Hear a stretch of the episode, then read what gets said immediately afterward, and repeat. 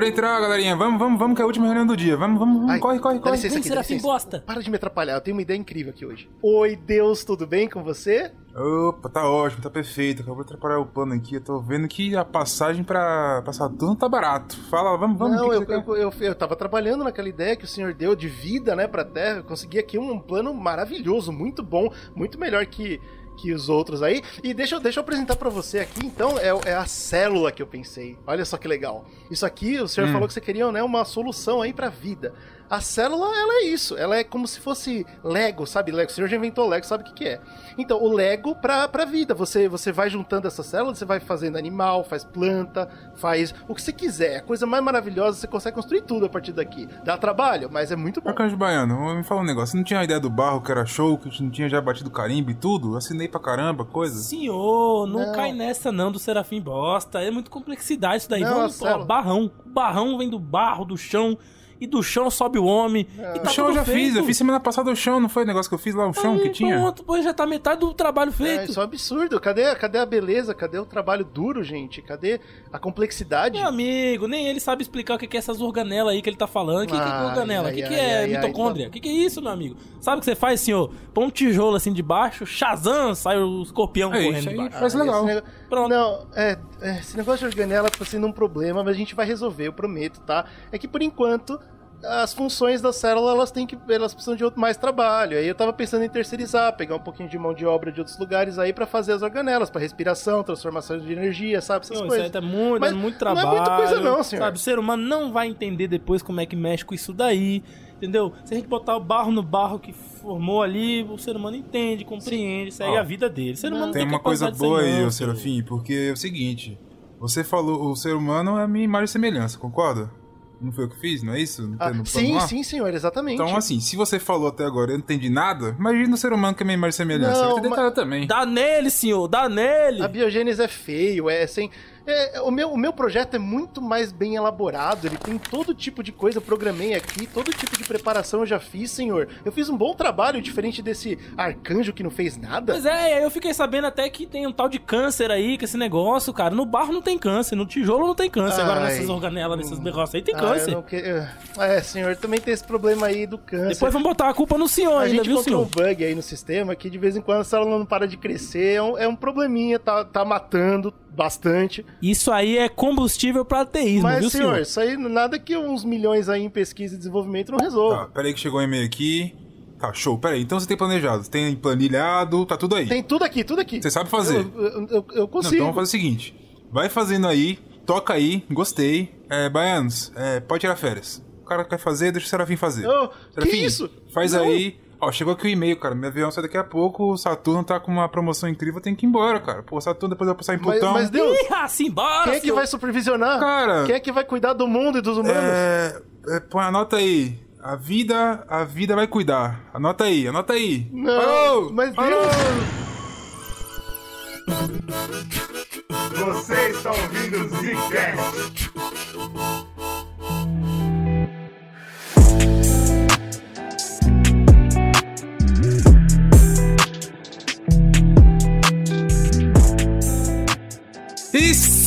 Começando mais um Zcast no bagulho. A quem fala é o Bruno. Aqui quem fala é o Slow. Ah, velho, por quê? Que, que, qual, qual o propósito de fazer um negócio Aí ele desse? vem estragar a nossa vibe. Vai lá, fala. Cacete, todo aqui dia. quem fala é o Eugênio. Isso é um podcast Ah. sério, é uma coisa de Pelo amor de ciência, Deus, não é pra ficar farreando, velho. Não é pra ficar fa-. Isso aqui é um podcast, não é pra ficar falando, não, merda. Farreando, oh, desgraça. Bom, é isso, galera. A gente chegou em mais um passo das nossas descobertas da ciência. Grandes passos pra hoje a gente tá aí com o povo terraplanista aí fazendo as merdas que estão fazendo. E pra quem tá ligado, esse ano a gente já soltou dois grandes episódios, né? A gente já falou É sobre heliocentrismo e gravidade. Duas coisas Gravidade, uma coisa meio complementar à outra, né? Agora a gente vai Exato. dar um salto nos ramos científicos e a gente vai cair um pouco, na verdade, mais na biologia agora, né? Então, na Olha, eu, eu diria, eu vou fazer aqui um negócio aqui, loucura, hein? A gente começou com o sol, que tá distante, Ó. e aí a gente pôs a gravidade pra gente pôr os pés no chão. Agora que os pés estão no Ah, chão, não. a gente tem que ter o pé, e pra ter o pé tem que ter a célula. O cara é o mo- moço não da é. lógica, dos silogismo. Porque, assim, o próximo passo é a evolução das espécies, né? É o Darwin. Então faz todo sentido na teoria do Brunão, vai continuar legal. Mas eu quero saber como Ah, que do Darwin a gente vai pular pra eletricidade nessa analogia, Brunão. Só pra eu ter uma Ei, noção. Ah, vamos cara, pensar como- eu nisso. não vou falar agora pra não dar spoiler, mas já Exato. tenho pensado já. Então tá bom. Não, o Brunão tem pensado, eu não. Mas é isso, pensado. galera. É, é, como a gente falou, os últimos dois podcasts são- se ajudam, né? Eles, eles contam a mesma história. E dessa vez a gente tá fazendo a mesma coisa. Esse podcast vai ser uma iniciação aí, um preparo pra você entender onde Darwin chegou e como Darwin chegou lá. Então hoje a gente vai falar Sim. sobre as células, como vocês viram aí no nome. E vai ser um podcast um pouquinho mais curto, porque realmente não tem tanta coisa que aconteceu nesse ano. É claro ah, que só teve... um adendo, a gente vai ter aqui vários caras que inclusive foram contemporâneos de Darwin. Ah, e um sim. ajudou o outro pra caralho, né? Então, os, os papos são bem conectados Exatamente. também. E aí a questão é essa: teve muita gente pesquisando, muitas pesquisas foram feitas, inclusive no final ali eu vou comentar que se a gente fosse falar de cada pesquisa, seria muita coisa e não teria graça nenhuma, não teria eh, interesse nenhum pra vocês. Então a gente vai direto pros fatos e os fatos são poucos, né? É importante que descobriram e é isso que a gente vai falar aqui hoje. É legal porque a gente começou a estudar e montar a pauta, a gente montou, tipo, todo o esquema de o que que a gente precisaria. E o que é interessante quando a gente vai estudar, sei lá, é tipo, gravidade é uma coisa abstrata, né? Você fala assim, pô, gravidade, é uma parada que tá por aí, eu não vejo. É, agora você tá falando, tipo, de célula, é, por mais que pareça abstrato, principalmente pra aquela época, é, não é abstrato, é uma coisa que tá aqui, certo? Ela é super tangível, a gente consegue tá, ter a- nosso acesso o tempo Então, todo, né? é mais ou menos, porque pra ser tangível a gente tem que ver, certo? Olha Sem ver é aí. difícil. E aí, o que, que a gente fez pra ver? As pessoas maravilhosas do universo pensaram, e se eu utilizar lentes, que é uma coisa que existe, esses espelhos, várias coisas, eu utilizar essa, essa física maravilhosa, ciência, pra conseguir ver coisas pequenas. É legal porque a gente tá fazendo uma referência ao último podcast de descobertas assim, quando eles usaram pra ver coisas Sim, grandes. Exatamente, quero ver uma parada gigantesca lá longe. Então, tipo, é, a lente tem uma importância gigante na ciência. A gente não para pra pensar Aí o cara nisso. tem a né? brilhante ideia de girar o telescópio, que é só isso, né? Se você tem um telescópio e você olha pelo outro lado, você vê pequeno. E foi essa. É, você ver, do jeito que vai e volta. Olha É, toma. Mas o que eu acho que é importante a gente falar de um cara que chama Anthony Van. Esse aqui eu não sei falar o nome desse cara. Leeuwenhoek? Será Liven, que é isso? Livenhoek, acho que é uma boa, boa pronúncia que você fez agora. É. Foi, foi boa? Porque ele é boa? holandês, Eu né, tô- cara? A É. gente só conhece, a gente só tem o exemplo do Vampeta aqui no Brasil, que é holandês. Caralho, essa piada foi Uau, boa, cara é cara. Você pensou quanto tempo nela. Gostou? O Slow não tá aquecido, mas ele solta umas. Que puta merda, viu? Ai, Ai, que pariu. Segue, segue. Cara, você, você escreveu isso aí, né, Slow? Você escreveu, não tá na pauta, achei engraçado. ai, ai. Mas enfim, ele era holandês, né? Como o Slow deu, deu a letra pra vocês aí. E ele não era cientista, isso que é da hora também, porque você para pra pensar quando a gente vai falar tipo, dos cientistas, você pensa naqueles que você estuda na escola, na universidade, tem tipo aqueles nomes grandes, sei lá, Darwin, por exemplo, Ó, que a gente citou por Falamos aqui. de Newton, né, Ah, a cara? gente vai falar de vários hoje, né? Que nasceram pra coisa. É. É isso, que são vários acadêmicos. Esse cara não é um acadêmico, ele era um cara de boa, não era cientista, ele trabalhou no começo da vida dele como dramaturgo, então peças. Olha aí, mano. legal. Dramaturgo, cara. Gostei Ele muito. era poucas palavras, ele queria identificar o- a essência das coisas. Tá vendo aí? Eita, eu tô demais. aí, Ele era tipo um um alfaiate também, né? Ele tinha uma parada Isso, assim. e aí, tipo assim, ele percebeu que ele não ia ganhar dinheiro com arte, né? Isso aí é uma coisa que você percebe na sua vida jovem. E falou, pô, vou virar um empresário, vou abrir uma loja de tecidos. Uau, Olha mas aí, aí também não foi uma homem. melhor, melhor decisão também. Não, né? porra, tecido. Tecido sempre vende, cara. Ainda mais na- lá na Europa que o povo não toma banho, É, lá é frio, o dia e ele vendia cortina também. Então, porra, frio, Ah, não, a aí cortina lá, é você de põe a né? cortina. Cortina é genial. Aí, aí, Que isso? Aí é de fuder. Não, cortina, porra. Eu achei cortina, cara. Todo Porra, mundo usa. Europa Genial. Só tinha Gostei, pra gostei. batata o cara trapo, não, o cara é né? um gênio. Cortina, porra, porque aí você É, pode comprar caro. claro. Que só compra cortina quem tem casa. E aí você já sabe que a galera tem uma grana boa. Porque o resto tá virando na rua, certo? Então, pô, é legal. Inteligente. Inteligente. Caralho. Sabe? Ok, O cara foi, me convenceu, tá o cara foi demais. E aí ele, ele era um cara que tô vendo cortina, mas eu quero que minha cortina seja a melhor cortina de todos os tempos. Eu quero que você é um cara maravilhoso. E ele falou: como que eu vou fazer isso? Eu quero ter linhas boas, certo? A matéria-prima pra cortina são as linhas. Faz então sentido. eu quero ter linhas maravilhosas. Como que eu vou fazer isso? Ele gostava, era um entusiasta com invenções e não sei o que lá. E ele inventou um mecanismo bizarro que parecia um brinquedo assim. Parecia um brinquedo medieval. Puta, eu já vi. É, é quase um monóculo, né? Que você bota no olho. Isso. É, e é. aí, beleza. Ele começou a fazer, tipo, usar várias lentes, uma lente que não sei o que, bagulho que balançava, e, pá, e fez uma parada muito incrível pra época. E ele acabou criando esse microscópio bem diferente, porque ele conseguia ver muito além do que era comum. porque já existiam pessoas que usavam lentes pra microscópio, tá ligado? Mas não tão bom Não quanto tanto ele. assim, então, né, cara? E- Ele foi um dos primeiros caras a observar micróbios, por exemplo. Com isso, ele, então, isso que é legal, porque ele criou pra ver as linhas, pra fazer uma, um tecido melhor e acabou abrindo portas pra você ver um novo mundo, né, cara? Primeira e única Exato. vez que o capitalismo vai ajudar a ciência, né? É, bem por aí.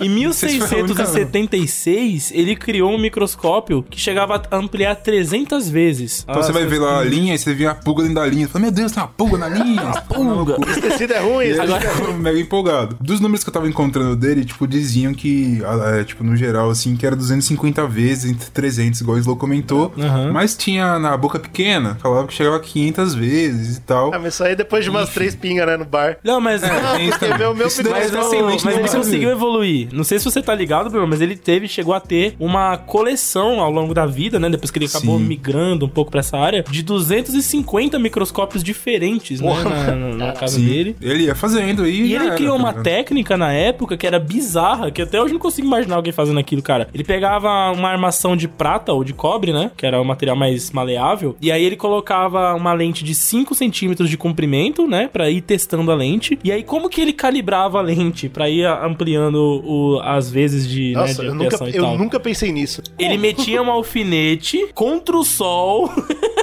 Pasmem. E aí ele olhava, cara, pra ver o alfinete. Quantas vezes ele conseguia pegar os detalhes do alfinete pra analisar, tá ligado? Deus.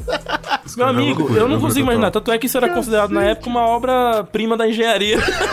Porra é essa que o cara faz, cara? Isso é Sim. muito doido, cara. que ele acaba entrando também, porque ele começa a ver, tipo, muitas coisas e ele vai documentando essas observações dele, tá ligado? Então, tipo, ah, bug da fibra, fibra muscular, bactéria, espermatozoide. Agora, como que ele viu espermatozoide? Como que foi, será? Opa! Não quero saber, Toda não a me ciência. interessa. Mas aí é aquela nossa teoria muito clara, É, muito simples. Como que o ser humano homem ele lida com as coisas que ele não E ele conhece? foi documentar essa parada. E aí um amigo dele falou, cara, isso daqui é genial. Esse cara aqui é um gênio da, da, da engenharia moderna. Esse cara aqui é maravilhoso. Eu vou começar, vou pegar esse estudo dele, essas observações, vou anotar isso bonitinho em inglês e vou mandar pra maior sociedade de ciência do mundo conhecido na época, que era a Royal Society da Inglaterra. Vingadores da ciência, porra. Existia um problema, igual o Slow falou, pô, ele evoluiu pra caramba e tal. Isso é verdade. Só que ele tinha um defeito, talvez, capitalista aí, que era tipo, ninguém mexe na minha parada. Eu não vou dar isso aqui pro cientista ver. Eu tô vendo, eu quem Igual o descobri. Newton, igual o Newton. Newton também era assim. Ah, pô, mas o Newton escrevia as paradas. Pega essa, Newton era o presidente nessa época da Royal Society. Eu Acabei de Pronto. pegar aqui. Toma, olha aí. Ah, Tipo então assim, eles iam se dar direitinho, porque um era escroto igual o outro. Ah,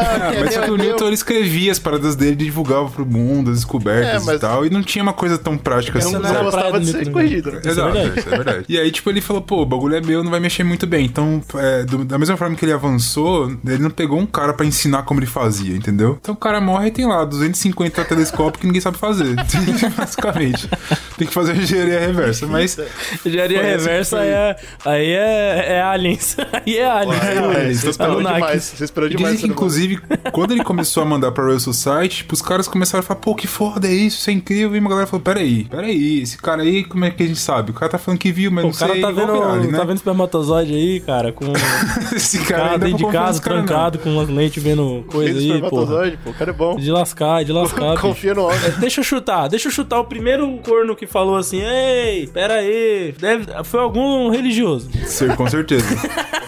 Com certeza. Sempre, Também tinha. sempre tentando tinha arrastar a ciência pra do- trás, o Porque a miserável. gente já comentou sobre isso, né? Ciência e religião Vocês nessa viram que coisas bastante ligadas. Morreu um né? líder religioso brasileiro de coronavírus aí essa semana, aquele que vendia a sementinha da cura do coronavírus. Porra, bicho, eu nem aí. acompanho mais isso aí não, viu? Mas tá bom. Pois é, o cara, o cara vendia um feijão que curava coronavírus. E aí ele não comeu. é Aí porque tava esse- vendendo e não É, comeu, é né? Ele foi bom. Ele ganancioso. Não, pessoal, era bondoso, ele dava aos pobres, pô. É, aí ele não isso, comeu não dele, ó. ganancioso. Aí deu Cara, ruim. sorte Toma, dele, né? foda. Que agora tá do lado do pai, que ele sempre acreditou, então É, tá ó, lá. o pai. É. É. verdade. O pai Show, falou, pô, bom, vem aqui, ó, pro meu lado. Jesus Christ. Segue, segue. Ai, ai. Microbes are in us, on us, and all around us. They have a wide range of functions. They can cause the decay of materials, ferment sugar to make wine, and produce antibiotics. But did you know the discoverer of microbes wasn't a scientist? He was a draper.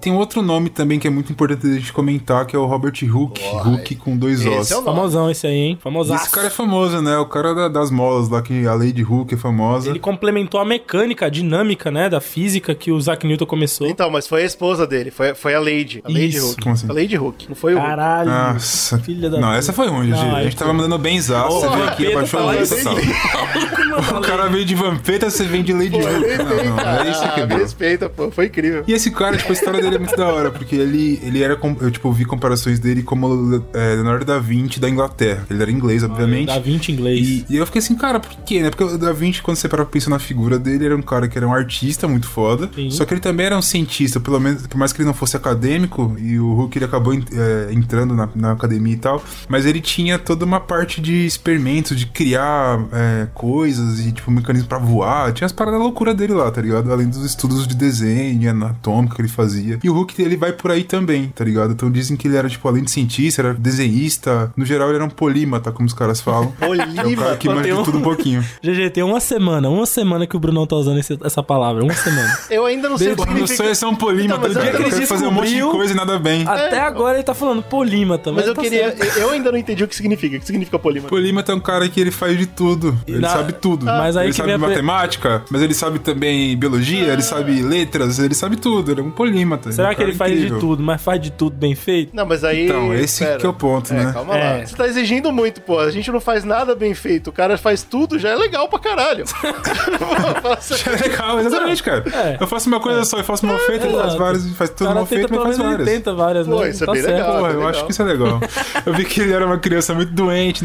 Todos esses caras eram crianças doentes, né? Você para pensar. Eu acho que naquela época toda criança era doente, né? É, E porra, que conseguia nascia- sobreviver e ia pra frente. É, a família dele era uma família bastante religiosa. O pai dele era pastor, a família dele como um todo era da igreja. E desde cedo ele gostava de duas coisas, a princípio, que era desenhar, e ele fazia isso muito bem, e de desmontar e montar coisas, que é o famoso engenheiro, né? Ele ficar pegar o negócio. Ele nasceu negócio um todo. projetista nato, então. Vou montar as Exato, coisas. o cara Desenho, embaçado. Monta, desmonta. Modéstia à parte, isso é sangue de brasileiro, hein? Tô achando que não era nem da 20 nem inglês, cara aí. Mas tudo bem. Pode ser, pode ser que ele seja um estrangeiro que a gente não descobriu na história ainda. achando. E aí a parada dele é o seguinte: ele começa a carreira dele como artista, pintando lá, estudando arte na academia e tal, só que ele acaba indo pra Oxford. E lá ele tem contato Que azar. com os cientistas que estavam, né? Outra história, né, de artista abandonando pra ir trabalhar com qualquer merda que Caralho, que odeia. inferno, velho.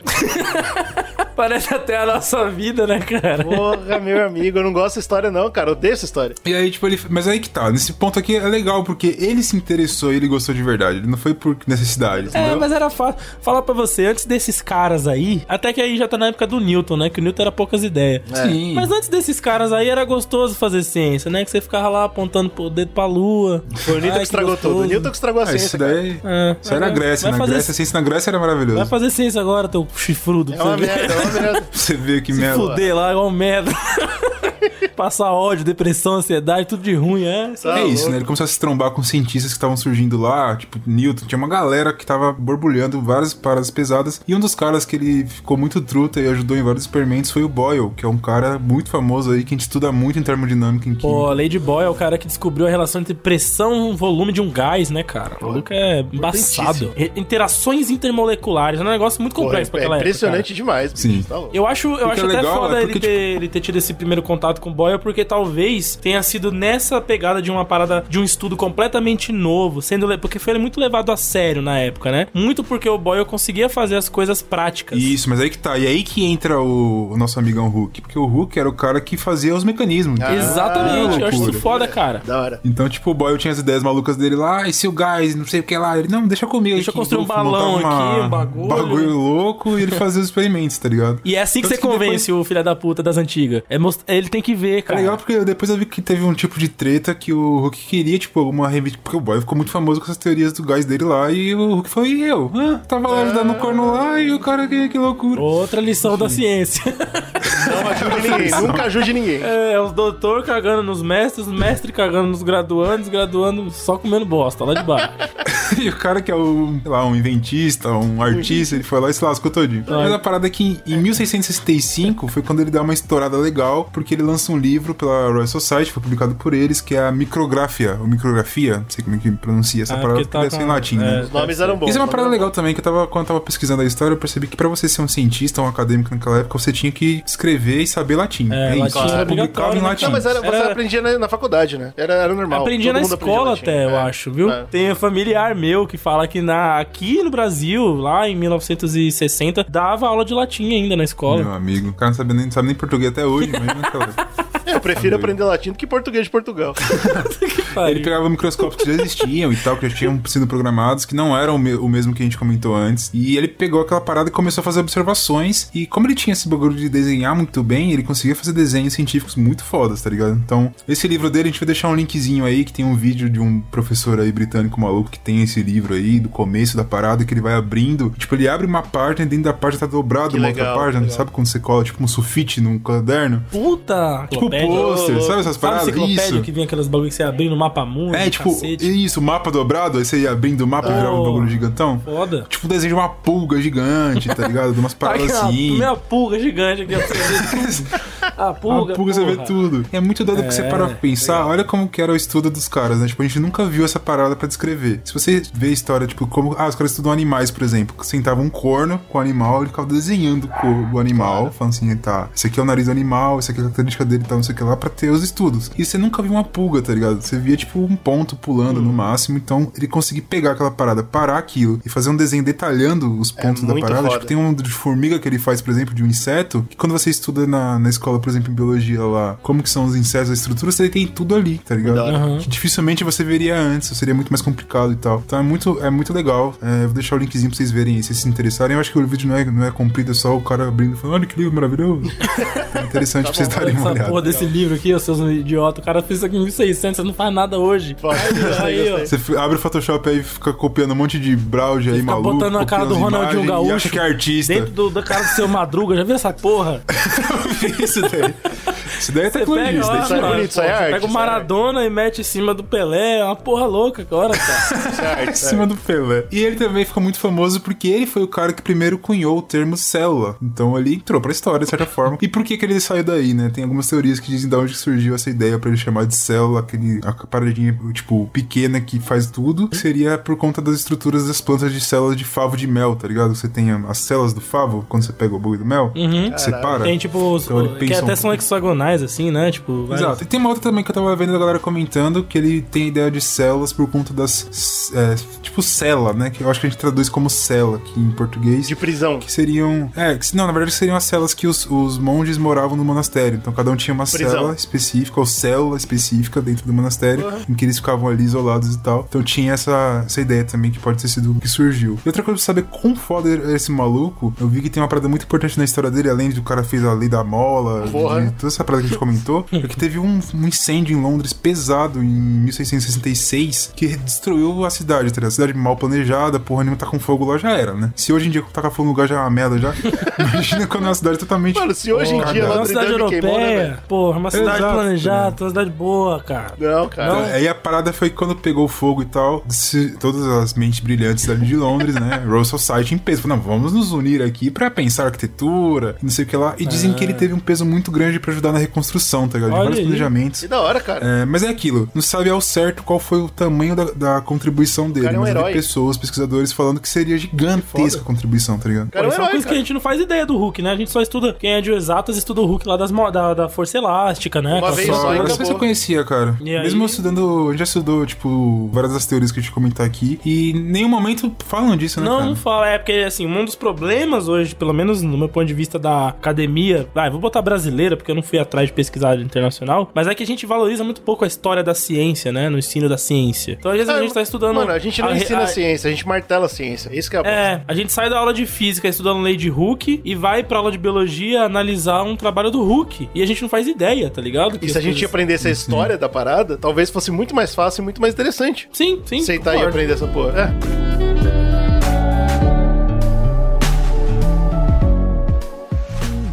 Mas é interessante porque assim que o Hulk fez deu esses primeiros passos, ele popularizou, ajudou a popularizar, né, esses estudos, não só na área da biologia, na área da engenharia, né, na, na física e tal. Ele virou um ícone, né, da ciência na época. E ele tava muito bem cercado, né, de contatos com a Royal Society, com o Boyle. Então, porra, o cara virou influente. Isso e ele é acabou muito influenciando outras galera. época. Eu acho que é- isso que você falou de influenciar é muito forte, porque nessa época tinha isso, né? De um cara inventar um negócio, conseguir passar, aí óbvio, pela importância da Royal Society, né? Pra espalhar isso pelo mundo, e uma Sim. porrada de gente pegar e trabalhar em cima. Hoje em dia, pra, pra ciência, é muito, infinitamente mais difícil, né, cara? Porque a gente misturou a porra do capitalismo no meio, e aí, Isso. pra uma pessoa pegar um projeto de, de alguém e continuar, ela tem que estar com medo, cara, porque ela pode tomar um processo nas costas.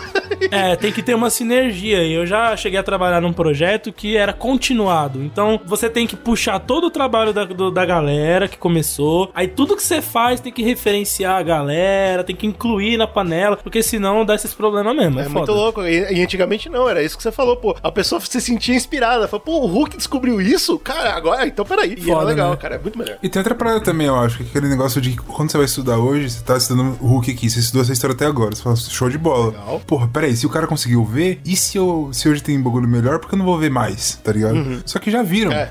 Esse que é o problema. Tem tipo anos de nego já vendo já, então você vai ter que estudar uma parada Ah, muito mais mas, ó, específica. pode ficar tranquilo que eu vou, no final desse podcast, eu vou dar um ramo de pesquisa pra quem não tem, hein? Opa! Olha Olha, o GG Aí aí, achei difícil, a- não é ajudando a ciência brasileira aí, ó. Mas, Vamos mas não é na fácil, frente. não, não é fácil. tá difícil pra caralho. Vou dar o, o tema da pesquisa, mas não faça não, porque é difícil.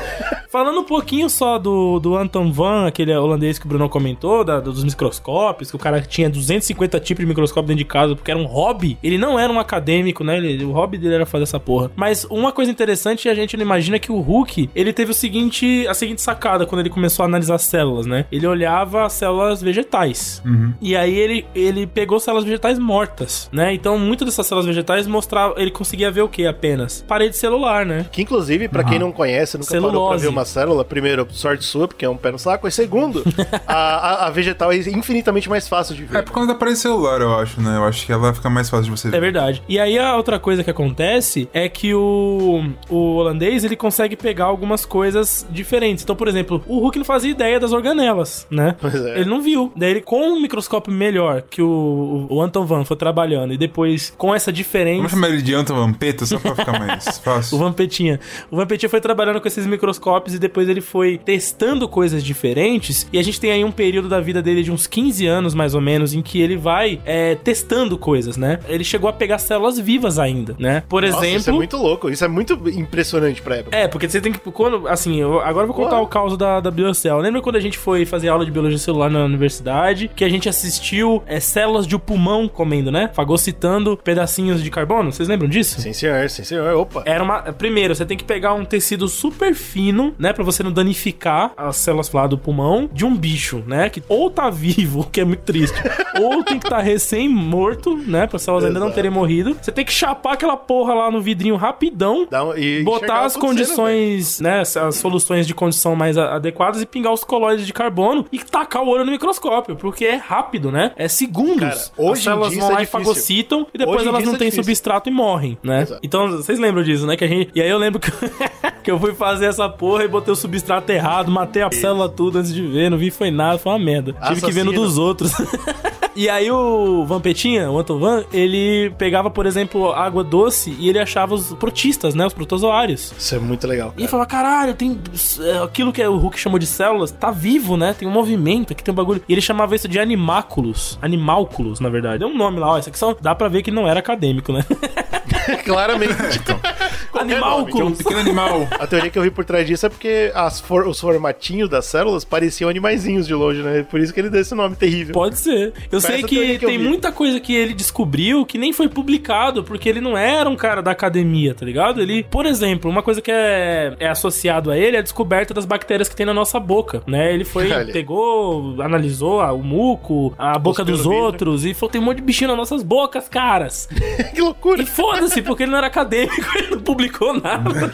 Ele deve ter publicado assim, inclusive. Caras, tem um monte de bichinho na nossa boca. Aí a Royal Society falou, legal. Agora, olha só. Parabéns. Ele também foi fazer o experimento que o Hulk fez com os espermatozoides. claro. É claro, provavelmente junto Né? com a saliva pra ver a- como que mistura. É saliva muito, mano, é a ordem natural, né? Você É cheira, prova com a boca e passa o pinto. É isso que o ser humano faz isso. quando ele entende que ele, né? o- Não necessariamente nessa É. ordem, né? Pode, Pode variar, variar. às vezes. E ele foi o cara também que observou glóbulos vermelhos no sangue. E quando ele tava analisando o espermatozoide, agora não, ah, não me pergunte como. Ele descobriu que o espermatozoide fecundava o óvulo. Ah, não. Não, não, não. Entendeu?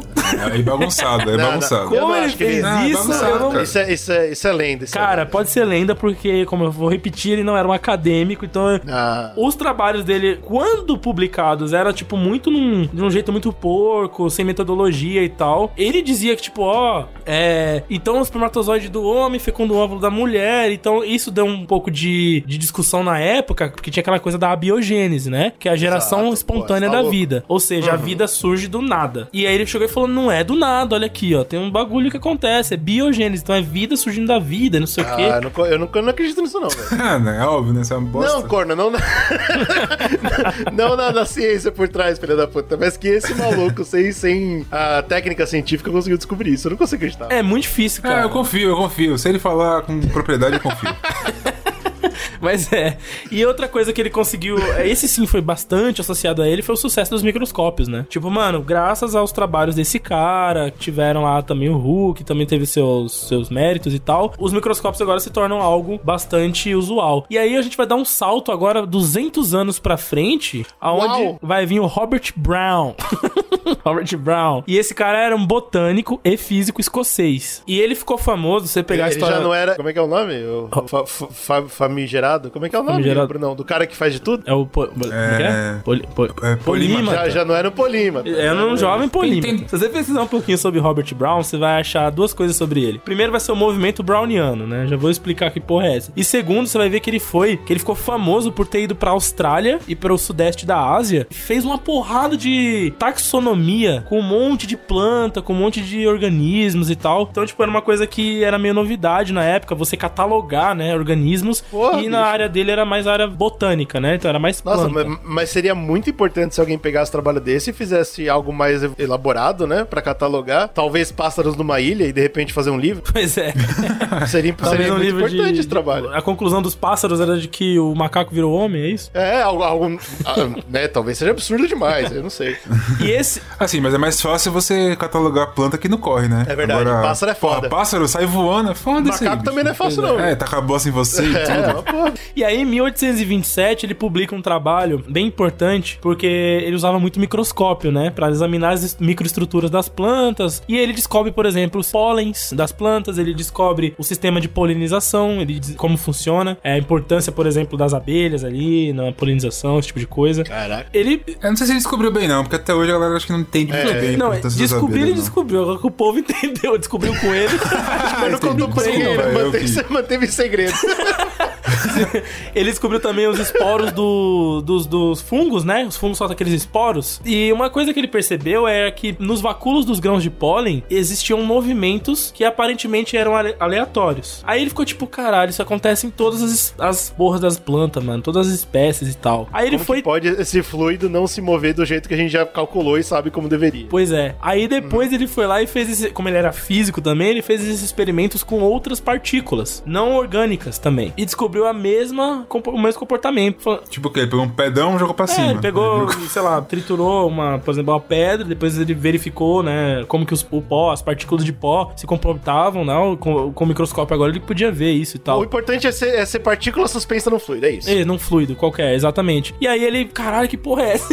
E aí ele tentou entrar, encontrar uma explicação. Então ele mudou de foco, né? E aí ele descobriu o o esse movimento ele passou a ser notado e depois foi ganhado o nome de movimento browniano, né? O que é exatamente, acho que a gente não pode perder muito tempo aqui com isso, mas. É, pô, é física complexa. É, mas é uma coisa que ele entendeu. Ele falou, graças ao microscópio, tô conseguindo essa porra e tal. Então ele teve essa, essa contribuição também, né? E Em suma, né, as partículas são louconas. é isso, tem uma. Foge. Em suma, a cachorro que não lama sua caceta. Mas o mais louco, eu acho, é você pensar que isso acontece no- na natureza, nos seres vivos e nas coisas não, não vivas, né? Tipo, na, na, na inorgânica É, e Qual tal. que é a conclusão que você tira daí? É que as- a pedra tem alma. É isso, caralho. Anima, Só anima. pode. Em 1833, ele descobre o núcleo da célula. Ele é o primeiro cara que descreve as células eucariotas, né? Fala, porra, olha aqui, tal Bicho, tem um diferença. Tem algo que acontece aqui dentro que é importante pra célula inteira. E já vem do trabalho que, que o Vampetinha fazia, que era, porra, tem coisa aí dentro que o Hulk não via, porque ele pegava a célula morta e aí não dá pra ver mesmo. Mas quando a gente pega vivo, quando a gente pega com certos tratos específicos, a gente consegue perceber organelas, coisas diferentes lá dentro acontecendo. Não, isso é legal pra gente. Às vezes o cara tá vindo falando eucariota, tá aí uma palavra, tá de parabéns. Pior Gostei, que é, gostei viu? nunca ouvi na minha vida. Mas eucariota basicamente é que tem núcleo, né? Existem células que não tem núcleo, é só isso. E aí são procarióticas, É, né? você pega, por exemplo, alguns tipos de protozoários lá, eles têm essa simplicidade total, né? É bagunçado, né? Ou umas coisas são organizadas, outras são O bagunçado bagunçadas. é é qual? É o nosso, né? O cariota. Porque aquilo lá, o mais simples não tem como ser bagunçado. Pô, a gente tem um núcleo bonitinho onde as coisas acontecem separadas, cara, e você vem meter o louco? Pô. Ah, sei não. É, parece uma, uma indústria. É, porra, parece uma indústria, isso é verdade. Uma indústria vital. Caralho, será que daí que surgiu a indústria vital? O cara ouviu o cara e falou: Isso aqui é uma indústria vital.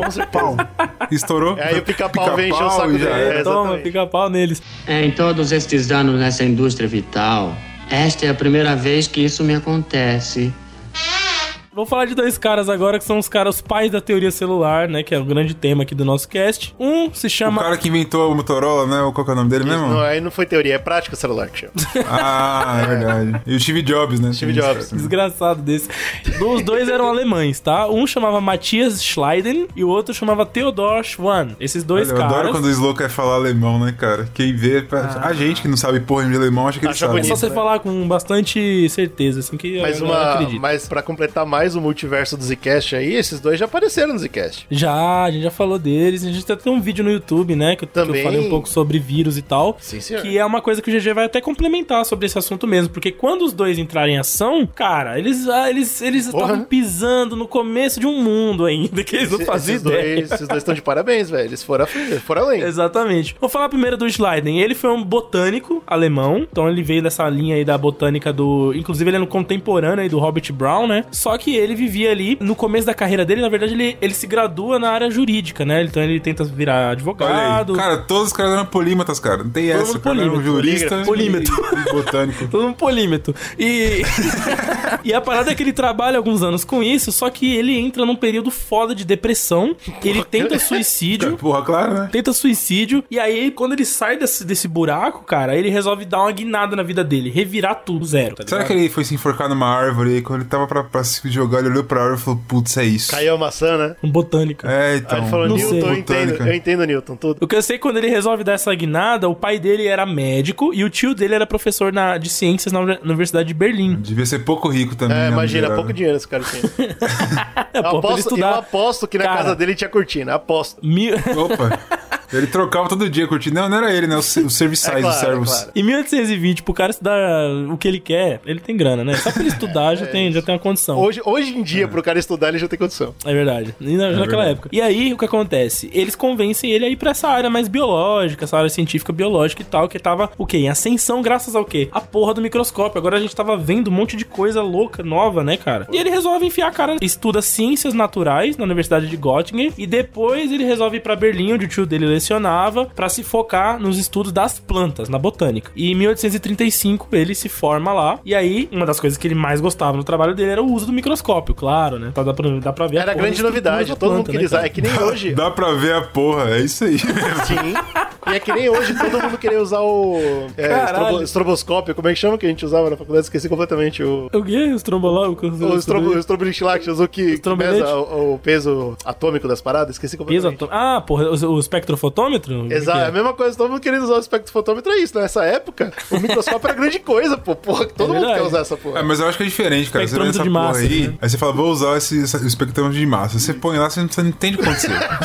Viu uma porra de gráfico, você não sabe. Você tem que fazer um cálculo, cara, pra você entender que É verdade, tem que pegar o gráfico e Você vai no microscópio, você olha, você põe o olho e fala, ah, viu, vi minha porra. É muito mais Beleza, de qualitativo, né, cara? Você botar o olho lá e claro. olhar, parar, Tô falando desenhar. só que era, era É. novidade, era. Inclusive, vocês lembram bem, a aula de Biocel que a gente fazia, a gente tinha que desenhar o que a gente tava vendo, né, cara? Na, no Era o meu- microscópio. Era o fim pra mim, Não. cara. Eu vi Não, o mano, meus desenhava desenhos outro. eram terríveis. O meu É. professor olhava assim e falava, cara, você viu o que mesmo? aí? Deixa eu ver também aí. Você descobriu o reino Não, quântico aí. Você viu isso aqui mesmo?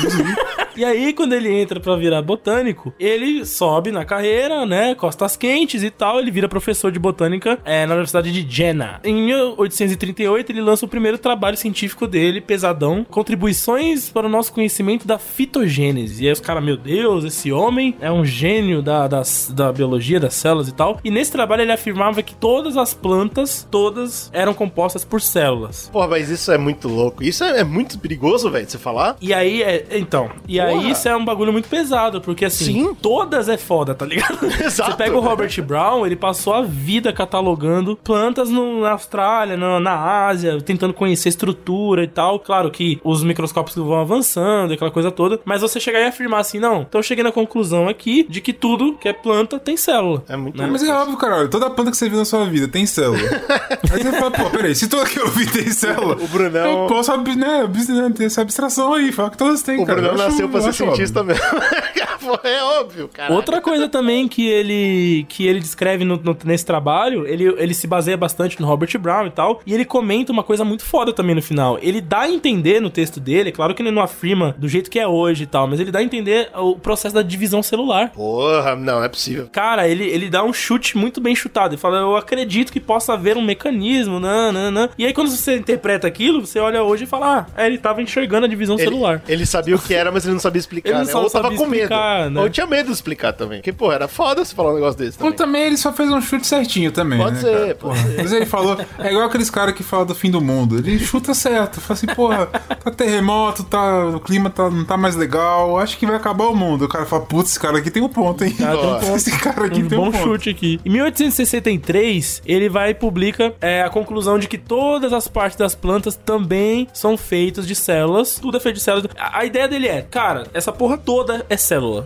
né? Célula é Porque muito mais importante do que a gente imagina, né? Tudo é Mas- célula aqui. Tudo Aí é fala, célula, Como é. assim tudo é célula? Não, tudo é célula. Se você olhar, tem célula pra todo lado. E ele também é, estudou o esquema embrionário também da célula, né? Ele começou a- Porra, meu amigo, esse maluco tava mordendo mais do que ele conseguia mastigar, hein? Sim, ele só não tinha todas as ferramentas pra chegar naquela conclusão, tá ligado? Mas ele, ele, já, ele já chegou é, botando o pé na porta mesmo. E ele foi um dos grandes defensores da evolução, né? Quando mais tarde você torna uma discussão. do, Darwin, do darwinismo, né? Que era uma coisa que na época chegou a ser chacota, né? É. Sim. Do povão. Porra, lá vem o velho macaco lá, que falou que veio do macaco, aí desenhava o cartoon dele macacão, Os né? cartoons, pô, era um desrespeito do cacete. é mó- é. E aí, alguns grandes acadêmicos na época começaram a falar: não, olha esses estudos, olha essas observações e tal, realmente faz sentido e tal. E ele foi um grande defensor e tal. Tanto é que ele fez uma palestra chamada História do Mundo Vegetal. Imagina essa palestra, né? Que da Nossa, hora. deve ser chata pra caralho. Primeiro que foi Ah, chato pra para. Slow. Deve ser chata pra Não, caralho. mas segundo também que deve ter sido bem é, contraponto da igreja, né? A igreja deve ter gostado um Mano. dessa história. A história é uma só. No terceiro dia, Deus fez o mundo vegetal, cara. Acabou. não tem história. Que história? É Mas era mais fácil né? você falar que. Ó, Se o cara ficou acordado até o final, ele parou e falou, putz, tem muita coisa aqui legal. tenho certeza. Agora, pra cara ficar tá acordado, deve ser difícil. eu tenho certeza que esse cara sabia que tudo era, era célula. Mas ele falou Claro. planta com medo da igreja, você não acha? É, certeza, velho. Se Tá, você falar só planta, aí o padre fala: é, tá bom. Planta, não vai pro céu. A planta bem. paga dízimo? Não paga. Então tudo bem, então dane-se. Então pode ser Dane-se, feita de célula. ser. Aí essa palestra faz tanto sucesso na comunidade científica, tá vendo, Bruno? A galera assistia até o final, que ele lançou Não um assistia, livro. Slow, não assistia. Ô, Fica Brunão, quieto o nome. nessa É igual hoje, quando você faz uma matéria com um nome muito bonito, Não, lê e fala, putz, é isso, Não compartilhar. é, não é show de igual hoje, porque naquela época não tinha nada, não tinha celular, não tinha internet, não tinha nada, cara. Era isso ou nada. Pô, Ele lança um livro chamado A Planta, dois pontos, uma biografia.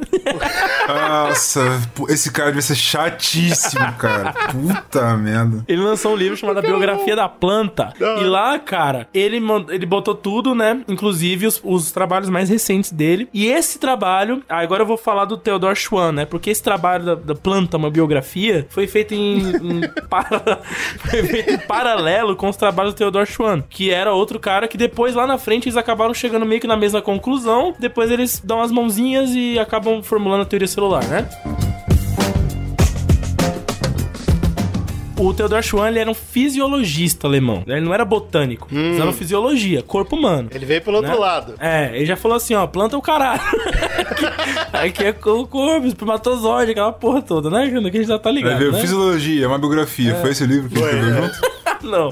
Duvido Ele é o fundador da histologia moderna, inclusive. Ele foi ele que criou o departamento. Quando ele, ele estudou medicina lá na Universidade de Humboldt, em Berlim, né? Ah, inclusive ele teve como professor o Johannes Miller, que é um dos caras mais famosos aí dessa área de, de histologia e tal, moderna tal. A galera da biologia sempre estuda esse cara. Ele, foi, ele estudou com esse maluco. E lá, ele trabalhando pra ele ali como é, apadrinhado dele, ele fez o primeiro. Cara, esses caras são muito. Nasceu com rabo pra lua, velho. Ele tava fazendo um experimento e ele conseguiu os meio que, tipo, não sei, eu não vou dizer sem querer, que é meio que desmerecer o cara. É foda. mas ele acabou Com certeza. chegando, os trabalhos dele meio que tomaram uma proporção diferente e ele conseguiu isolar a primeira enzima da história. Meu amigo. Que foi a pepsina, né? Que é justamente aquela enzima que tá no Isso. nosso estômago. Isso é um passo incrível ciência. Cara, é Se muita você juntar coisa. pepsina com, aquele, com é, embrião de feto, faz a Pepsi. Caralho, É cara. exatamente assim. Você derrete um monte de embrião e você faz a Pepsi. Legal. É por, o professor lá que falou que é assim que é faz? por isso que ela não tem o mesmo gosto da Coca. É, né? esse grande professor, ele é incrível, viu? Um cara É, incrível. a, a Coca já, já usa cocaína. Nessa época aí seria um Pô, deus. tá de parabéns. Agora o Theodore Schwann, não. Ele, ele tirou a pepsina lá, conseguiu isolar isso, estudar e tal. E aí, em 1838, ele vira professor na Bélgica, né? E por isso que ele acaba perdendo ali a linha de encontrar o, o Schleiden, né? O Schlein, porque ele foi pra Bélgica, né? É, no momento que eles estavam trabalhando na mesma parada. Ele não era polímata, mas ele era poligrota, né? Poligrota. Poligrota. Poligrota. Todos eram também, todos eram. E aí a parada é que ele lá na Bélgica, ele estuda a fermentação do açúcar, do amido, né? Ele começa a entender processos biológicos, como por exemplo a fermentação, né? Fermentação lática, fermentação que a gente usa hoje pra fazer, sei lá, cachaça, por exemplo. Olha aí pensa. fermentação. Ah, ele estuda, por exemplo, o funcionamento dos músculos das células nervosas. Ele vai chegando, ele vai mais pro corpo humano mesmo, né? Enquanto o maluco tá na planta. Mas é muito louco isso, porque um tá na planta, o outro tá no corpo humano, e depois eles vão chegar na mesma conclusão, né? De que tudo é célula. Pois é. Olha Planta, que, que curioso, não? Peraí, tudo é vida. É muito louco isso. Muito louco. E ele, inclusive, foi o cara que criou o termo metabolismo. Porra. Né? Falou, pô, existem certo. processos químicos e biológicos dentro do nosso de um organismo Que eu não sei explicar. Que coexistem. é, não sei como são, funcionam, mas eles formam um metabolismo, né? Louco, Eles louco. têm essa, essa. Cara, muita coisa. Tá, e esse sim, ele, o, o Schwann foi o cara que publicou é, um trabalho científico sobre a fecundação do óvulo feminino pelo espermatozoide, né? Do homem. Então. Tá, nesse ponto ele, ele já sabia como funcionava. É, nesse ponto ele conseguiu provar lá. ó, É assim que funciona mesmo a fecundação, é assim que vai nascer uma criança Porque... na barriga dos outros, e é assim, funciona. Porque é assim que funciona. Porque é assim que é. É assim que é. Show.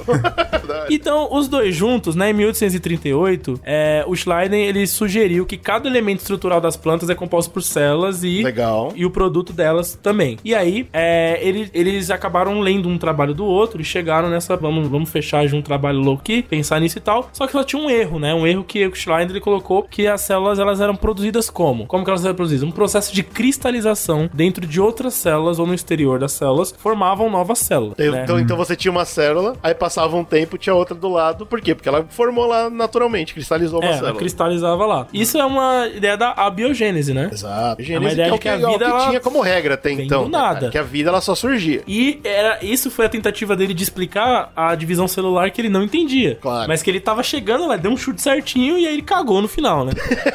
Parece minha vida, né? Ele chegou perto até. chegou, cristalizar porra, é chegou perto. É legal. porra, chegou. Eles batem, dá um high five e falam: então tudo é feito por célula. Tudo que é vivo tem célula. E aí eles formulam a teoria celular. Primeiro, tudo é célula. E segundo, células se formam cristalizando. É isso que eles tinham. Isso, eles publicaram isso e foi um, um rebu, um rebu do Claro, pô, tá.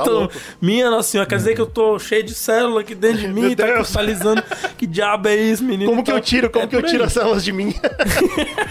Fechando a história, só pra... aí veio dois caras depois que corrigiram um pouco a teoria celular, não muito depois, tá? No mesmo século. É, um deles é o Robert Rimac, acho que é assim que fala o nome dele, Rimac ou Rimac. Ele era alemão, né? Então aí, aí vocês me pegaram agora na minha falha, no meu poliglotismo. Olha peguei no ponto falho. Eu não sei como pronunciar isso, mas ele foi o prim- um dos primeiros caras a se tornarem embriologistas. O cara que ia estudar um embrião de uma célula. Legal. Entendeu? Ali a formação da vida e tal, aquela porra toda. E ele chegou aí e falou: Ó, como eu estudo a formação de uma célula? Eu vi Ah, que não. pera aí, eu já sei já, o spoiler já. Se o cara tá estudando embrião, ele já sacou com a divisão celular, velho. Não tem como. Exato, Exatamente. óbvio, sem ele dúvida. cata e fala assim: cristalização porra nenhuma.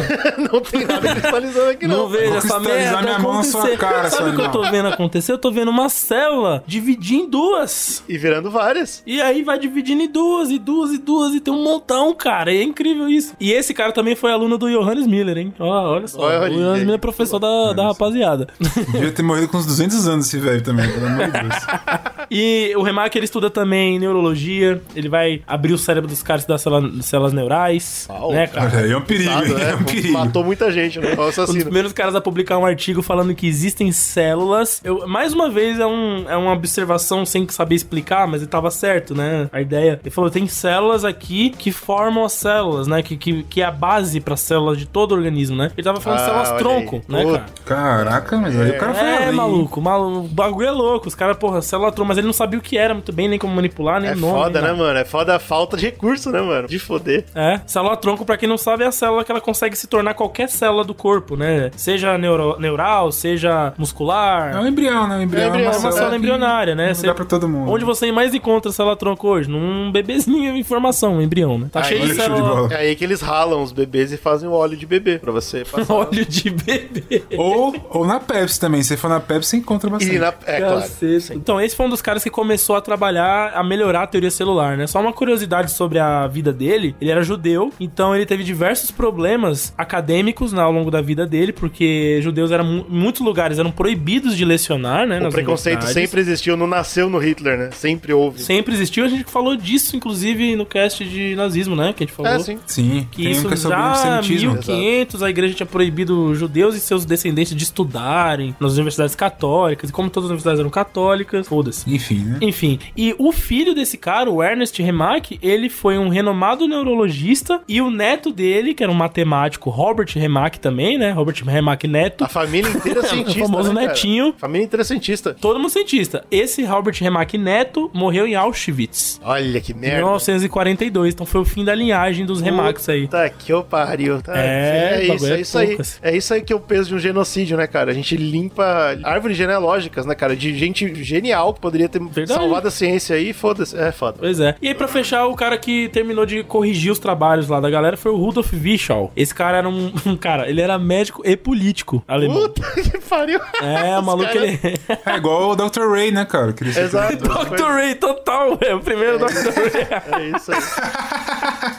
E ele é considerado o pai da patologia moderna e da medicina social também, porque ele, Caralho. ele Ah, foi o primeiro cara que começou a pensar assim, pô, por que que essa camada da população fica mais doente de leptospirose? Ah, será que é porque eles são mais pobres e vivem mais próximos dos ratos? Ele começou a ter essa visão, entendeu? Ó, que gênio. Uma coisa mais social. da Se ele tivesse hoje em dia vivo, ele ia falar, meu amigo, tudo que eu, tudo que eu contribuí foi jogado pra água abaixo. Foda-se.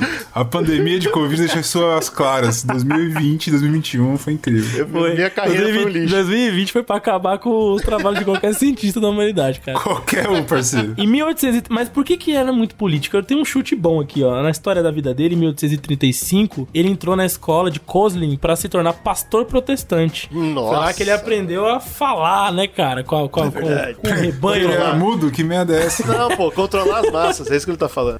Ele Ah, virou um entendi. político aí, nesse momento, entendeu? Aí o cara, vou, vou voltar nesse cara. Em 1839, inclusive, quando ele ainda estava estudando na área da igreja, ele lançou uma primeira, primeira tese. Ele tinha uma tese, não era qualquer coisa, não. Tese incrível. Chamada Uma Vida Cheia de Trabalho e Labuta não é um fardo, mas uma bênção. Puta, era religioso, era religioso mesmo, era religioso. Ele publicou esse livro aí, tá? Uma Vida Cheia Tá. de Trabalho é uma alegria de Deus. Né? Bem, bem incrível. Mas. Protestante pra caralho mesmo, né? Mais de um tempo depois ele resolveu ir pra medicina. Ele considerava sua voz fraca demais pra pregar em público. Ah, olha aí. Então ele falou. É, ele inventou o microfone. Toma. Isso aí. Criou, podcast tá hoje aqui, vocês estão ouvindo a gente por causa desse maluco. criou o megafone. Em 1843 ele se forma em Berlim, na Academia Militar da Prússia, médico pelo exército, e depois ele acaba entrando na ele participa da Revolução de Março de 1949, onde ele era contra, né, o segundo Reich alemão, que era do Otto von Bismarck, né? O Reich que o Hitler tanto, ah, meu Deus, esse homem era incrível e tal, né? Aquela porra toda. Ele também teve muitos trabalhos na área hospitalar, na área de saneamento básico. Ele era um, cara, o cara era um polímata, né? Só pra contar, só, só por curiosidade a vida desse cara. Esses dois malucos, né, o, o Rudolf Virchow e o Robert Remarque, eles corrigiram a teoria celular e ela ficou dessa maneira. Inclusive, eles lançaram o título do trabalho era em latim, né? Óbvio. Se chamava Omnicellula Ex Cellula, que significa toda célula origina alcance de outras células. Nossa, mas isso aí é uma frase. Essa, pô, é fo- isso aí é o punk daquela época, mano. Você soltar uma frase dessa, você tem que estar preparado pra to- tomar pedrada na cara. É uma desgraça, bicho. É, de quem entender, né? Tem que, sei lá, tudo bem, 90% tem- da é, população ia ler isso e falar show de bola. Nem, nem lê, né? Mas, mas o, Acho que é o peso, o peso filosófico disso é muito grande, velho. Sim, sim. É foda. Porra. E aí, as, as- os três pilares são: todo organismo vivo é formado por uma ou mais células, e as estruturas do corpo são formadas por células. A segunda, o segundo postulado: as células são consideradas unidades morfológicas e funcionais de toda a vida. Olha isso. Bicho, unidade é o básico de toda a vida. Porra, você tá louco. Exato. E a terceira, que aí vem a correção, né? Todas as células originam-se de outra célula pré-existente, né? Todas as células apresentam capacidade de divisão. Então, é biogênese. Biogênese. O, o vida escorpião não sai vida. debaixo do tijolo. Se ele tiver escondido lá, ele sabe. Só se tivesse escondido lá. e debaixo de galho, de mato de galho também, não passa descalço, não. Tá perigo. Mato de galho. Ah, yes. É isso. Na Bahia é cheio de mato de galho. Quem foi na Bahia já viu. Every living thing on this planet is made of cells. Basically, a cell is a protein based robot too small to feel or experience anything. São três postulados simples, né? Pô, legal. A vida é feita de, de célula e célula evolui de célula. Ponto, legal, pá, beleza. É o que o Bruno falou. Muita gente nem vai entender ou vai saber a importância disso. E é simples. Mas, cara, é muito importante porque você derruba a biogênese, que até agora é verdade. Então, de novo, a gente tá falando sobre uma grande mudança de, de paradigma na ciência, né? A gente falou de dois muito importantes nos últimos dois podcasts e agora a gente vem pra esse. Finalmente a gente chegou. Você sabe que, que a abiogênese, né? Que é a vida vindo da não vida, é a teoria que tá mais em voga agora, né? Ah, Oxi, Não, mas que porra. isso? É sério, porque depois daqueles. É, eu tava lendo sobre isso, inclusive. Tipo, tava voltando essa discussão. Por quê? Por, por conta da formação das primeiras proteínas que geraram os primeiros Ah, mitocôndrios. Mas aí, células. aí é sacanagem. Aí é que nem falar que o neolamarquismo tá certo só porque uma abelha, inclusive eu falo isso, que uma abelha consegue mudar o DNA e passar pras filhas e tal. Pô, é foda. Inclusive, é eu falo, é um merda. Não, mas a é porque. biogênese, eu não falava isso. Antes ela da primeira pregava célula isso. surgir, né? Pô. O planeta, as condições do planeta Terra eram um monte de, de componentes numa sopa orgânica maluca, né? Mas não tinha vida. E raios, né? Não tinha vida. E raios e temperatura ah, bizarra. Filosoficamente faz sentido. Porque se Claro. não existia vida antes, então a vida surgiu de algo que não tinha Sim, vida. com certeza. Mas, porra, é foda você falar, ah, então Aí a quando fala que, certo o tempo todo. que a é primeira assim, velho. conglomerado de proteínas que formou a primeira mitocôndria era, na verdade, um monte de coisa, um monte de molécula. Moléculas Sim, sem vida, né? Formaram. primeira vez, E aí sim, gerou a primeira célula. é- é- e a é- partir daí, tudo vem dessa célula, né? Mas é errado. Aí, aí é Deus, né, cara? É, então, mas é errado falar que a biogênese estava certa. É ignorância falar isso, velho. Então, é, Não, cara, é- é-? Gigi. Eu tô falando aqui que hoje Cara, em dia a Deus biogênese tá com muita força de novo, é isso que eu tô falando. Mas eu tô falando isso em sentido acadêmico mesmo, tá? Ela não pode- na- de conspiracionista, não. Não, mas, mas isso aí é óbvio, certo? Tudo bem, a primeira vez foi a biogênese. Beleza, a primeira vez. Mas isso não quer dizer que o conceito de abiogênese tá certo no que eles pregavam antigamente. Ah, não, isso não, com certeza É isso que não. é meu Seria ponto. uma neoabiogênese.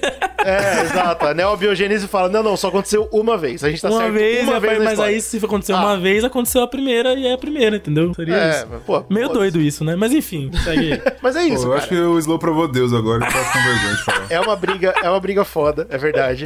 E foi uma grande mudança de paradigma. Então é- é a gente sempre marca esse podcast com a grande mudança, né? E agora veio ela. Todo mundo achava que a vida vinha do nada. E aí vem essa galera e fala: não, a vida vem da vida, não tem outro jeito. E agora o ser humano sabia disso. E a partir daí, né, abriu as porteiras pro pessoal pesquisar. Agora, pô, legal, agora que a gente sabe disso, o que, que mais a gente pode descobrir? O que, que tem dentro da célula e tal. E aí, cara, são anos de descobertas. Aquilo, aquilo que eu falei no começo do podcast, né? Que nem faz sentido a gente parar aqui, porque, pô, fulano descobriu tal organela. Aí outro fulano descobriu tal outra coisa. E desde 1800, basicamente, a gente, a gente concorda com esses postulados aí. Tem algumas coisas que mudaram, é claro. Isso que eu ia falar, né? É, as coisas começaram muito simples ali, né? Com certeza, Sim, com sim. o avanço da tecnologia, com o avanço da- da- dos próprios instrumentos de medição e tal, você consegue elaborar mais algumas coisas ali, né? a própria claro. gravitação foi assim, né? Tipo, tudo que a gente falou de Ah, eu digo mais aqui, hein? Se o Vampeta ele tivesse feito em lote, uma indústria, passado pra todo mundo como fazer, tipo, o microscópio dele, é, isso teria acontecido antes. É verdade, é verdade. O cara, o cara ficou segurando isso, é terrível, né? Mas, Segurou, mas o de ponto. 1600 até 1800, o cara fala, pô, agora eu consigo. Porra, É bicho, foda. ajuda nós aí. E aí né, você vê a diferença, que nem o Brunão falou. Agora que tá popularizado e todo mundo tem acesso, nos próximos 50 anos, desde isso aqui, desde que eles postulam esses três pontos, a gente descobre uma cacetada de coisa. Inclusive, começam a ser,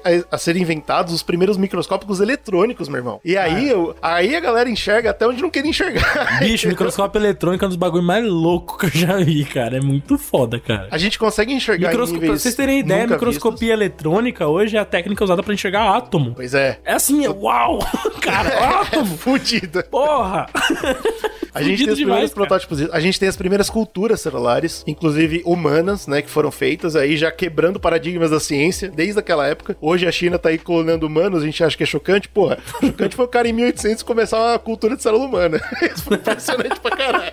Meu Deus, é aí- muito Rick and Morty isso, né, É velho? muito. E aí vem uma, das- uma das culturas mais importantes que vai criar toda uma linha de raciocínio, que é o que o vídeo que o Slow falou, que é vir- virologia, né, cara? O estudo Sim. dos vírus que vem a partir daí. E a gente tem um podcast inteiro sobre isso. Quando estourou aí o Covid, a gente fez. É muito legal, recomendo que vocês ouçam. É verdade. Aliás, o bagulho do vírus é foda, né, mano? Porque você encontrou um padrão, né? É, pois Quando o é, cientista canta, o orgasmo do cientista é encontrar um padrão. Você fala, porra, agora, agora é Nobel, vamos pra Agora cima. é eu, agora é eu. Ser Vou dar meu feliz. nome. Eu acho, eu acho que o único orgasmo maior é outro cientista vir e falar, ih, não é padrão. acho que esse é o melhor. Aí vem isso, cara. O É. cara fala assim, porra, encontrei um tal de um vírus aqui que não tem. Porra, não bate não, ó. E agora? É foda, é muito É louco. foda, e aí criou cara. uma. E é, é isso que é legal da ciência, né? Ao invés de fuder tudo, não, cria uma nova linha total de descobertas que vai ser feita a partir daí. Exato, exato. E aí a Tanto teoria é que até hoje, ela- né, você tem a discussão se vírus é vivo ou não. Sim, A gente porra. gravou um vídeo sobre isso, tá no YouTube, lá no nosso canal. Não, e é interessante A tendência hoje é a galera começar a cair pro vírus é vivo. Só Olha que se que isso bosta. acontecer, é, Vai vai, ter vai que, ser um problema. Vai ter que ter uma nova correção, É, entendeu? Na um teoria isso celular, porra Não é toda. legal, É, não. Vai ser uma bagunça. Os caras da galera nova geração do Enem aí se fudeu. É. Se fudeu. Mas então, isso que a gente tá falando aqui, basicamente tudo que a gente tá falando hoje sobre célula, ainda é uma pesquisa. Nada disso foi, foi setado como regra. Isso que é muito louco. E, e Aham. eu vou falar mais sobre isso mais pra frente. Mas é muito legal dessa ciência que ela continua evoluindo até hoje. A gente não sabe ainda Caralho, os né? segredos das células. Isso é muito legal. Verdade. Ah, vamos lá. Um dos pontos que, que se mantém hoje na teoria, ah, vamos chamar assim, de teoria celular moderna, né? Que foi alterando, foi que todos os seres são feitos de, de células. Isso não mudou mesmo. E que toda célula é a unidade funcional, que o Slow já tinha comentado. Essas duas não mudaram. E é muito importante porque desmistifica aquela origem da vida perturbada, né? do- da, da abiogênese. Muito importante, continuou Do postulado. barro, porque veio do barro. Exato. Outra, muito importante, é a terceira, que ele falou: todas as células pro- provêm de outras células pré-existentes. Isso é muito importante porque sugere, olha só, se uma célula só vem de outra, quer dizer que essa anterior só veio de uma, que só veio de uma, só veio de uma, só veio de uma. Isso sugere um ancestral comum em todas as células. Exato, que é aquela lá que nasceu primeiro lá no sopa orgânica lá. E isso é um peido na farofa, gigante, porque aí a Bíblia cai por terra. é uma porra. Cara, é isso que falam. Tanto é que di- dizem que a, a- qual é a probabilidade disso acontecer, né? O surgimento da vida é um evento probabilístico ridículo, né? Ridículo, assim como Big Bang. É, exato. É tipo, pra acontecer de novo, nas mesmas condições, o- é, o- é, enfim, para que aquela, aquele ponto necessário acontecesse pra surgir a primeira conglomerado de proteínas e formar a mitocôndria, é tipo, mano, é uma probabilidade bizarra. Assim. É Então, aleatoriedade total, é um niilismo puro. Imagina os cientistas da época que, que tem que descobrir isso que você tá falando, como é que aconteceu a primeira e tal. Mas o, o próximo, a próxima consequência, é essa primeira gerou toda a vida que existe hoje. Tudo. Eu e o macaco somos primos, e eu É. e a árvore somos primos. Como Cara, você explica isso pra pessoa? Se você pegar o DNA de um arroz, ele bate acho que 2 ou 3% com o nosso. Exato, meu irmão. Ah, aí Tá ligado? deu O legal. bonobo, que é o macaco lá, é 98%, cara, do, do É, mesmo meu DNA. irmão. Mesmo- e aí, mesmo- é claro, que sabendo dessa história agora e pesquisando os- as suas próprias pesquisas e tirando suas próprias conclusões, tem um menino aí que a gente vai falar mais cedo ou mais tarde nesse podcast, que ne- nesse não, né, no nosso podcast, ah, que acaba pegando um barco aí, indo pra uma ilha e escrevendo um livro importante sobre a origem das espécies. E é óbvio que isso vai ser o próximo podcast, inclusive. Esse é o cara que o GG, eh, o que o GG des- desmoraliza, é o cara que o GG desrespeita. É, mas o cara de tentou, né? seu. Mas é o, Isso é um desrespeito. O Lamarck fez melhor, né, que eu vou fazer. Porra, é? Caralho, cara. Dá um desrespeito tão grande com o Darwin. Ah, isso é outro podcast, então tá vindo. É, então vocês já sabem de onde vem. E aí, mas tem outros postulados, né? Tem o postulado que as células contêm informações de hereditariedade, olha aí. Ah, eventualmente, é claro, em 1869, o Michel descobre o DNA, e aí mais tarde eles descobrem o RNA e descobrem como é feita essa parada. E aí, hoje em dia, né, estamos aí clonando célula à vontade, fazendo uma loucura que é óbvio. Clonamos a primeira merece- ovelha, daí pra frente, filhão. Acabou. Ser Acho que merece um podcast podcast também total, né? Clonagem. A gente fez clonagem, não fez? Ou não? Não, nunca Não. falamos de clonagem. Não. Mas a gente já falou da, da, da Dolly, isso eu lembro. A gente já comentou, mas assim, não falando especificamente É da porque eu acho que a técnica. gente não. gravou há muito tempo atrás sobre evolução sexual. Isso, é verdade. Ah, é E verdade. eu acho que se pá, a gente falou nesse. Talvez, então eu posso estar errado. Você que escuta mais o cast do que eu, provavelmente deve saber mais do que eu. Mas. Das provavelmente antigas, das foi lá. antigas. É, pode crer, mas ó, tá aí mais Gravamos um sobre podcast evolução do sexo, é verdade. Fenomenal. É Então, verdade. mais um postulado aí que gera um podcast. Tá entendendo o que eu falei sobre como cada um desses postulados gera toda uma linha de pesquisa gigante por trás. É, é muito louco.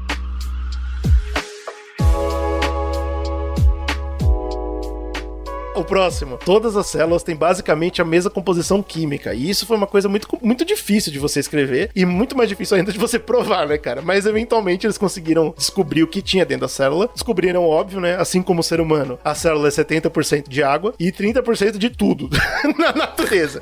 Então a gente tem. Ah, aí é fácil a gente mesmo. tem lipídio, Pô, aí até eu descubro. Pô, lipídio, proteína, carboidrato, colesterol. Desmoralizando a descoberta dos caras, porra. Pô, mas é Os impressionante, cara. tudo, mas Hoje é é fácil óbvio. também, cara. Não é. Pô, mas é foda, Não cara. fode. Vamos lá, colesterol, ácido nucleico e íons, né, cara? E aí foi graças aos íons, tipo, tudo dentro lá tava estável. Agora íon não é estável. Aí, aí, pô, como é que pode ter íon dentro da célula? Aí a gente vai tentar descobrir como que funciona a entrada e saída de coisa. Até hoje estão estudando isso, né, cara? A teoria da membrana celular, por exemplo, membrana semipermeável, ela surgiu lá na- nessa época aí, 1820, os caras já estavam falando essa porra. Só que ninguém tinha como provar essa membrana. É. Mais tarde a gente foi descobrindo que ela era feita de lipídio, fosfolipídio no caso, e aí a gente começou a chamar de bicamada lipídio. Quase 200 anos mais tarde, a gente conseguiu cunhar o termo bicamada lipídio. Também errado.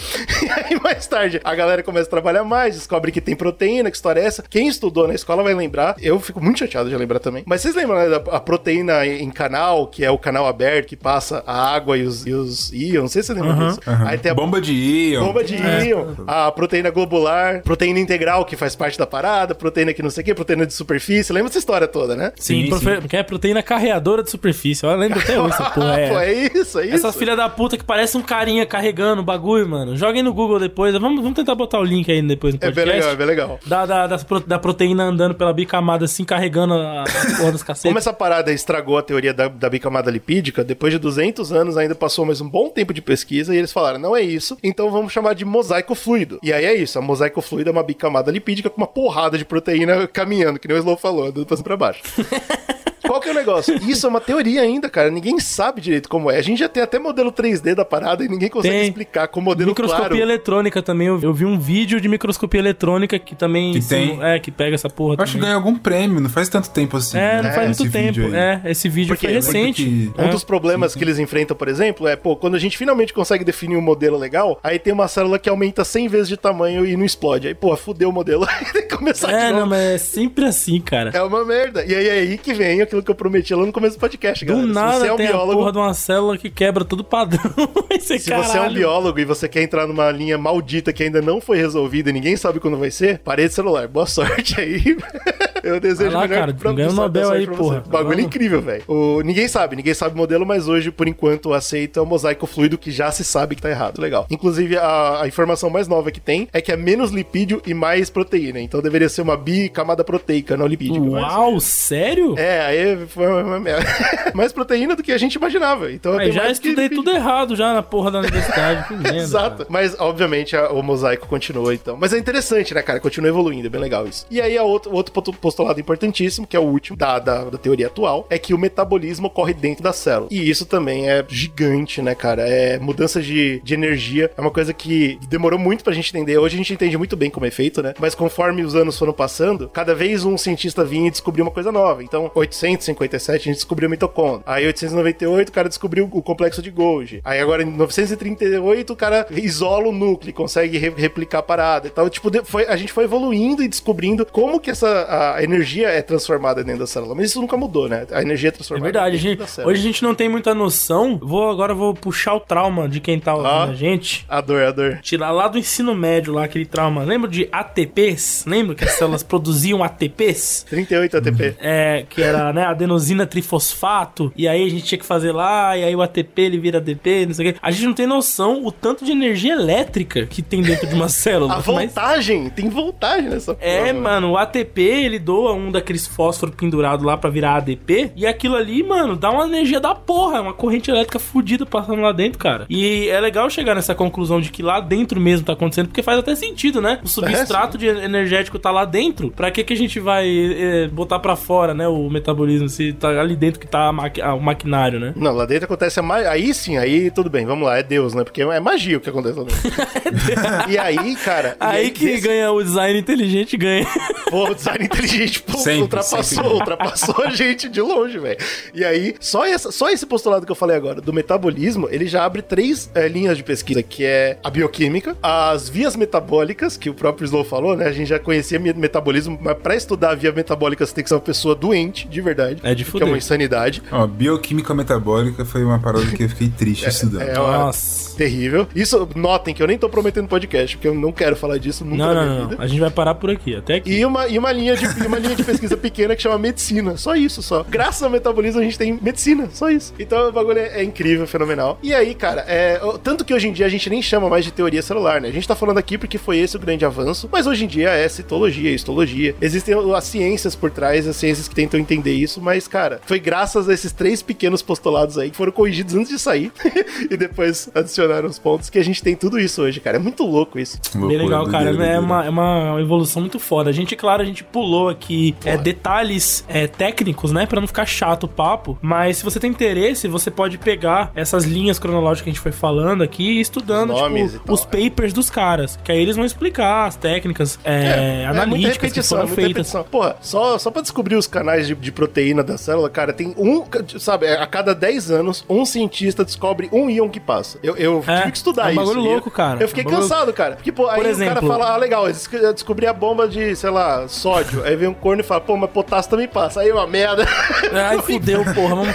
Você tem uma ideia? A gente comentou de espectro de massa, né? Que é um equipamento que consegue medir massa até de átomos, né? Então os caras conseguem desmembrar partes de uma célula e conseguem depois medir pesos moleculares diferentes pra conseguir gerar uma teoria de como pode ser a estrutura daquela coisa primeiro, pra depois você começar a entender como é que ela encaixa na célula e tal, tá ligado? Exato, é muito Então, é uma, cara, é um trabalhão assim, maluco, né, cara? Tipo, é uma tecnologia fodida cada vez mais que você exige pra poder chegar num passo à frente, né? E é mágico, é muito legal a gente ter falado disso. E é claro que foi, na verdade, um passo pra gente ir pro próximo podcast que vai vir aí, que eu já acabei de dar o spoiler, na verdade, do spoiler desde o começo, que é, pô, se todas as células provêm de uma só célula, existe um ancestral comum e alguém vai ter que botar a cara a tapa e falar que a gente veio do macaco. Alguém vai Que ter que é fazer isso. Deus. A gente vai aí ficar pro próximo passo do podcast aí, contar a- a- as desventuras do menino Darwin. Mas por hoje é isso. Cara, o cast ficou até curto, né, cara? Olha Ficou aí. curto, cara. É e isso. aí, é claro, se você, pô, ah, mas faltou falar daquele cara que descobriu mitocôndria, que tem uma história legal, manda pra gente um e-mail, a gente dá uma olhada. É isso. Vê se vale a pena. Pô, pode virar um podcast? Claro que pode. Mas é que a gente julgou Complementem, complementem. Mandem, mandem complementos pra gente, vai ser legal. Sem dúvida. Por onde que eles podem falar com a gente, Lu? A gente tem várias opções. Você tem o nosso facebook.com.br Zcast. Você tem também o Instagram, que é arroba Instagram, não, mentira, arroba Zcast. Aí você tem o Twitter, que é arroba República Zcast. Bacana. Qualquer um desses três que você mandar, você pode trocar ideia com a gente. Você também tem o nosso e-mail, porra, que é republicazcast.gmail.com. Esse é o nosso e-mail agora, já faz tempo que é ele, tá? Se você não sabia. Porra, que loucura. Que merda. Mas é isso. E tudo isso, né, que a gente tá fazendo, nós estamos pô, gravando na Twitch, gravando, é, fazendo lives, gravando vídeos, fazendo mais conteúdo. Tudo isso é graças ao nosso Apoia-se, que é muito importante. Nossos apoiadores ajudaram demais a gente nesse ano de pandemia. E é isso, cara. A gente tá começando a crescer por causa deles. E você pode fazer parte disso também. Porra. Exatamente. Pra fazer parte, como que eu faço? Eu quero muito fazer parte, eu acho incrível. Pra você apoiar a gente, tem que entrar em apoia.se barra Zcast. Olha aí. E lá você pode doar o seu dinheirinho. Doar não, né? Investir. Acho que Investir, investir, investir. é mais bonito, Gostei, né, cara? gostei, investir gostei. Cara é um- da gente. É investir porque você recebe algo de volta, então é investimento sim. É, pô, a gente, tá, É, a gente tá transformando tudo e mais um pouco em conteúdo. Tudo que a gente pode em conteúdo e mais um pouco ainda. Que a gente nem podia fazer, a gente tá fazendo. Olha que É coisa ah, apoia conteúdo que você ama e nos amem.